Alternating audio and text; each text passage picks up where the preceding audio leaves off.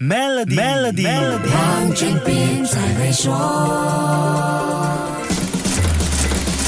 你好，我是黄俊斌。不管在什么时代，处在什么样的经济模式，人口数量始终是影响经济的重要因素。我们常说人多好办事，人多意味着可以创造市场规模，能提供足够的人力资源，还有不小的人才储备。所以东盟十国在国际上要手牵手一起走，说话才有底气。东盟十个国家目前总人口是六点七亿左右，单一市场来看是世界上人口第三多的，排在中国和印度之后。从经济上来说，东盟是亚洲第三大经济体，世界第五大经济体，而且正朝向第四大经济体挺进。可见人力和财力是同样重要的。那么你知道东盟当中哪一些国家的人口是超过一亿的吗？共有两个，相信你肯定猜到印尼。印尼人口是东盟第一，有两亿七千三百多万。还有一个人口过亿的是排在第二的菲律宾，人口已经接近一亿零九百六十万。很快东盟就会出现第。三个人口过亿的国家，猜到是哪一个吗？答案就是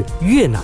根据越南统计局的数据，截至二零二二年四月一号，越南共有九千九百二十万人口。估计到了今年的四月中，越南人口就会突破一亿。越南统计局还为迎接第一亿个公民做了特别准备。这意味着越南除了是东盟第三个人口过亿的国家，也会是世界上第十五个人口过亿的国家。越南官方把这个视为骄傲的里。程碑人口过亿将帮助提升越南的竞争能力，也有助于提高越南的国际地位。这绝对不是自爽的想法。越南在这几十年来的改变和进步，已经成为全世界学习的发展成功案例。人口破亿只会是如虎添翼。下一集继续跟你说一说越南的故事。守住 Melody，黄俊斌才会说。